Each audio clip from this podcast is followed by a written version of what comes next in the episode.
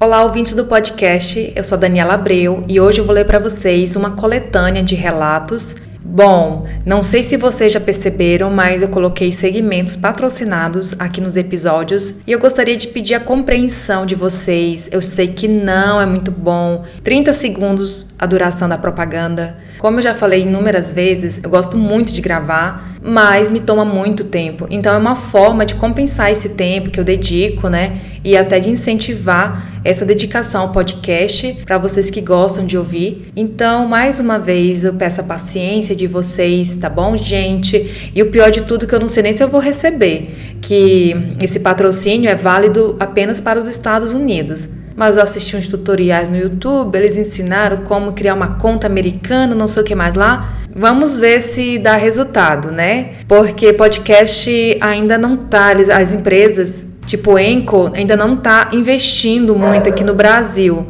mas provavelmente futuramente eles vão investir, vão disponibilizar, né, como se fosse YouTube. Isso é muito bom para incentivar os criadores de conteúdo a não parar. Então é isso, gente. Eu espero que vocês gostem do relato. Eu gravei um relato um pouco mais longo para compensar essa propaganda de 30 segundos. Espero que vocês gostem e são relatos do site casafantasma.org. A marca da mão. Numa noite de outono, há algum tempo atrás, o meu namorado e eu estávamos no carro indo jantar em um restaurante chinês que fica no centro da cidade. A nossa casa fica bem isolada, tem mato por todos os lados, é quase uma chácara. Quando estávamos no meio de uma das ruas de terra, que por acaso quase não tem iluminação, que leva para a avenida pavimentada, ouvimos um barulho como se algo tivesse caído no teto do carro. Na hora, achamos que poderia ser um galho de alguma árvore ou coisa parecida, já que estava ventando bastante naquela noite. Quando chegamos no restaurante e estacionamos o carro, o meu namorado olhou no teto e viu que tinha uma marca de lama na forma de uma mão. Eu tenho mãos pequenas, então não poderiam ser minhas. Ele colocou a mão dele em cima e viu que a marca era bem maior que a mão dele. Muito maior. Eu nunca vi ninguém que tivesse uma mão daquele tamanho. A essa altura, eu já estava bem assustada. Entramos rápido no restaurante, sem olhar para trás. Quando terminamos de comer e fomos embora, eu fiz questão de trancar as portas do carro e ver se as janelas estavam bem fechadas. Agora ficamos nervosos sempre que passamos por aquele pedaço da rua de terra.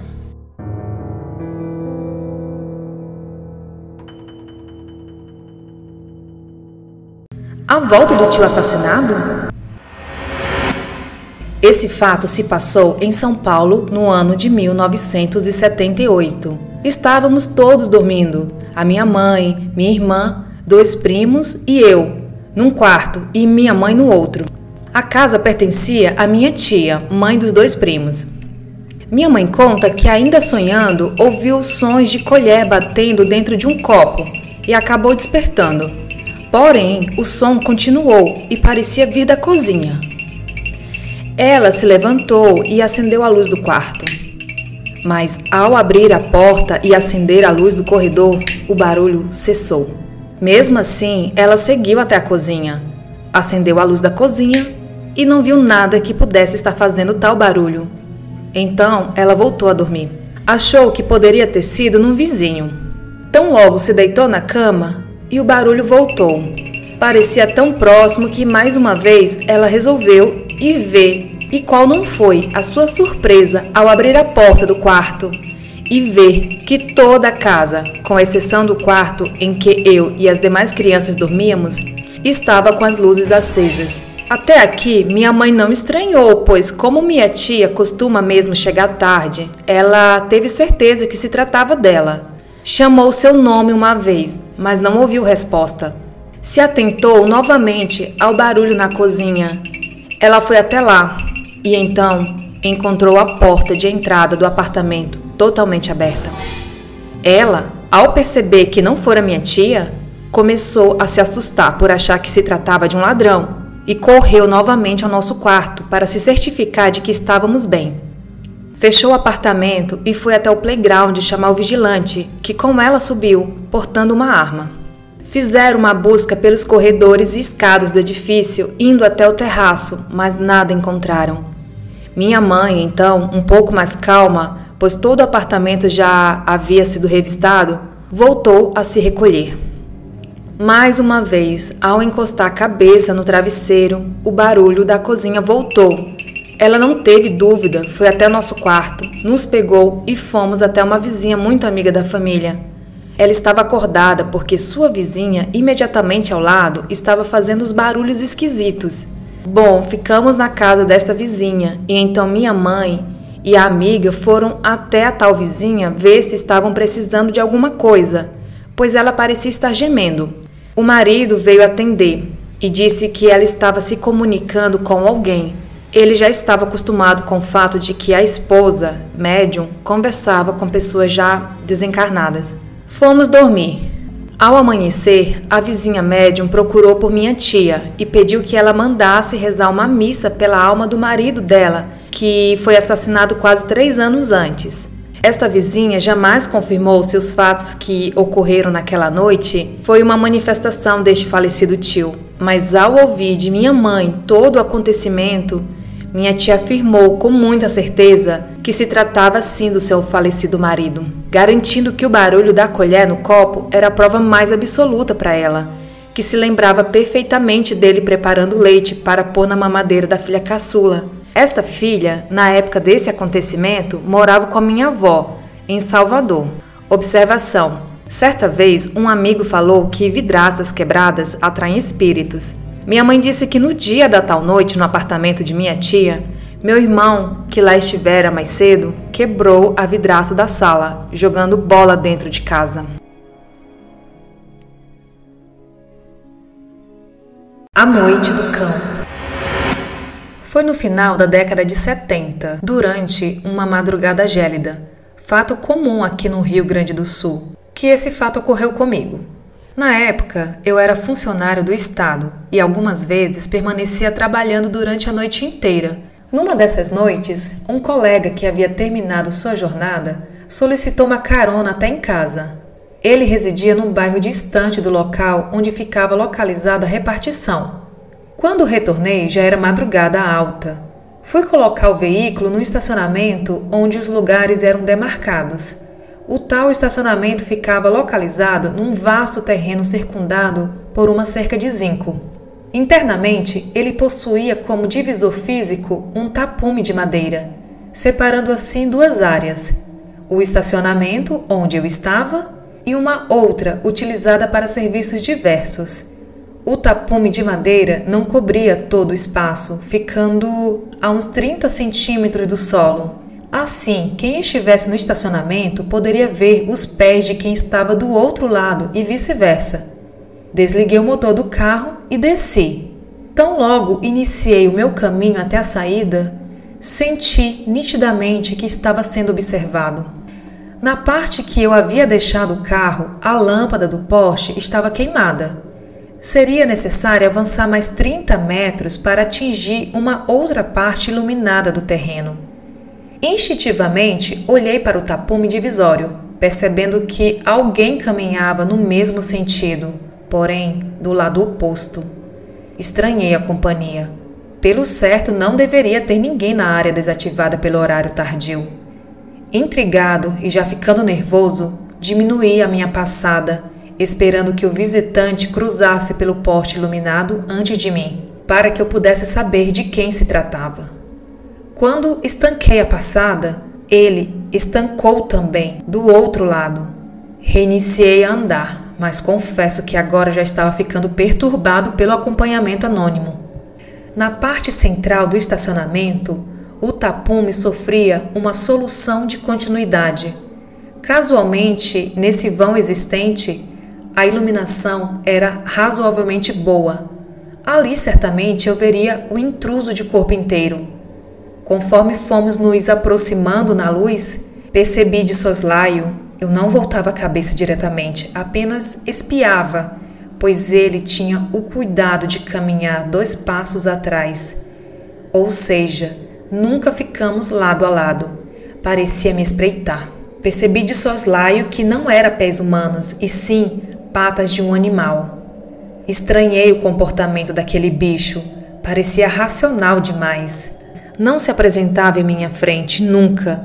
Caminhava silenciosamente, se ocultando nas sombras e quase no mesmo ritmo do meu passo. Finalmente, cheguei no ponto mais iluminado, onde existia o vão no tapume. Virei o pescoço e fiquei aguardando ele surgir. A primeira coisa que vi realmente foram dois olhos faiscantes em minha direção. Sei que os olhos dos caninos e felinos brilham na noite, mas aqueles brilhavam com uma intensidade perturbadora. Senti um frio correr pela espinha e uma sensação desconfortável de medo. Era um cão incrivelmente negro, grande sem ser descomunal. Os olhos faiscantes ficavam colados em mim o tempo inteiro. Parecia adivinhar meu pensamento. Ficou me acompanhando pelo outro lado do tapume, a uns cinco metros, e mesmo com um vão existente que possibilitava a entrada dele no estacionamento, ele não entrou. Continuou me escoltando, sempre a alguns passos atrás. Quando eu olhava em sua direção, ficava ofuscado pelo intenso brilho daqueles olhos impressionantes. Mesmo quando saí do estacionamento e atravessei uma rua em direção do meu local de trabalho, não tive coragem de olhar para trás, pois sentia ainda seus olhos sobre mim. Depois daquela noite, fiquei pensando sobre o caso. Naquelas cercanias não havia residência alguma, e tantas vezes eu já estivera naquele local sem ver nada. De onde teria surgido aquele cão negro de comportamento tão intrigante? Esse relato foi enviado pelo Newton de Porto Alegre, Rio Grande do Sul.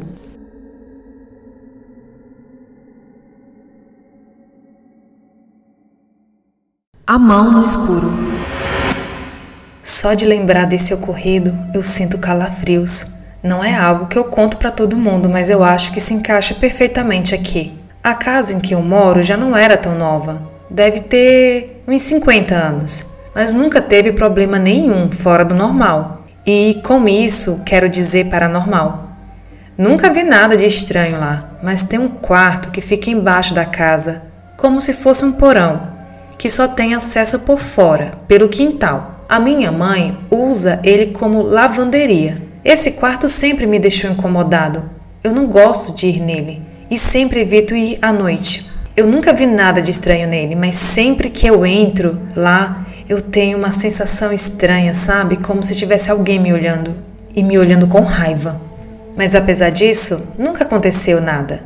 Eu raramente ia lá e o resto da família parecia não se incomodar com ele. E a vida seguia o seu rumo. Mas há quatro anos isso mudou. Certa noite eu estava me arrumando para dormir e, como no dia seguinte eu teria que acordar cedo para uma entrevista de emprego, Resolvi já deixar tudo pronto à noite para não acontecer imprevisto na manhã seguinte. Então eu comecei a separar minha roupa e coloquei em uma cadeira do lado da minha cama. Mas eu não estava achando a calça que eu tinha separado mais cedo. Eu perguntei para minha mãe sobre a calça e ela me falou que tinha lavado, secado e passado, e que a calça deveria estar na lavanderia. Apesar de não gostar de lá, eu nunca tive um motivo para não frequentar o lugar. Então eu fui atrás da minha calça. Só que já fazia quase duas semanas que a lâmpada do quintal tinha queimado e não tinha nenhuma iluminação perto da lavanderia que pudesse ser acesa pela casa. Só a luz que tinha em cima da máquina de lavar e a própria luz do quartinho, que eram acesas por dentro. Mas eu fui lá, sem problemas. Apesar da escuridão me incomodar um pouco, eu cheguei até a porta do quartinho e comecei a sentir uma certa apreensão em destrancar e abrir a porta. Tinha uma tranca por fora que era fechada com um cadeado. Mas como queria dormir logo, ignorei aquela sensação e comecei a abrir o cadeado. Logo, uma angústia começou a tomar conta de mim. Eu não sabia de onde aquilo estava vindo, mas queria acabar logo com aquilo só queria pegar minha calça e voltar para o meu quarto. Coloquei o cadeado em cima da máquina de lavar e girei a maçaneta da porta. A porta começou a abrir bem devagar e rangendo. Eu não conseguia ver nada lá dentro, só via aquele breu na minha frente. A única coisa que eu pensava era em acender a luz logo de uma vez, mas não sei por que eu não queria colocar minha mão lá dentro. Aos poucos, fui vencendo o medo. Cheguei perto da porta e, sem entrar, coloquei o braço lá dentro, procurando o interruptor na parede. Eu não estava achando, e aquela sensação era horrível. E o fato de eu não conseguir enxergar nada lá dentro só me deixava completamente apavorado. Então eu senti um alívio quando senti a capinha que fica em volta do interruptor de luz. Mas de repente, antes de eu conseguir acender a luz, eu senti alguma coisa agarrando o meu braço e puxando ele para longe da parede. Parecia ser uma mão e estava apertando forte. Eu entrei em desespero. O que era aquilo? E ainda por cima estava ardendo muito. Parecia que estava queimando, feito queimadura de sol. Eu me segurei na parede do lado de fora e comecei a gritar. Mas o que quer que fosse aquilo ainda estava me puxando para dentro da escuridão do quartinho. Eu não ouvia barulho nenhum lá dentro, mas sentia um ódio vindo do que tinha lá. Eu continuei gritando e, no desespero, dei um chute na porta. Ela bateu em algo e a minha mão se soltou. Eu caí para trás e comecei a me arrastar para longe da porta. Então meu pai e o meu irmão apareceram correndo. E eu mal conseguia explicar o que tinha acontecido, mas eles conseguiram entender que tinha alguém no quartinho. Eles foram chegando perto e eu gritando para eles saírem de lá, só para fecharem a porta e saírem de lá. Mas meu pai simplesmente colocou a mão lá dentro e acendeu a luz. Para o meu espanto, não tinha nada lá dentro, só um monte de roupas no chão, o armário com produtos de limpeza. Não tinha absolutamente lugar nenhum para se esconder lá dentro. E seja lá o que me atacou, não estava mais lá. Para onde teria ido? Meu irmão revirou até as roupas, mas não tinha nada. Um pouco mais calmo, eu consegui explicar para eles o que tinha acontecido e mostrei o meu braço, que agora estava cheio de hematomas, onde eu sentia a pegada. Eles falaram que poderia ter sido alguém lá dentro que saiu correndo antes deles chegarem, mas eu estava lá o tempo todo e nada saiu do quartinho. Então meu pai pegou a minha calça e trancou a porta com o cadeado de novo. O meu braço ficou ardendo o resto da noite e a manhã seguinte quase que inteira. Até hoje eu não tenho explicação para o que aconteceu naquela noite. Aqui em casa ninguém acredita em mim e acho que deveria ter alguém lá dentro. Mas com o pânico eu acabei não vendo quando a pessoa fugiu de lá. Nada nunca mais aconteceu por aqui, mas também eu nunca mais cheguei perto do quartinho, com exceção de algumas vezes e nunca de noite. Esse relato foi enviado pelo Anderson de São Paulo.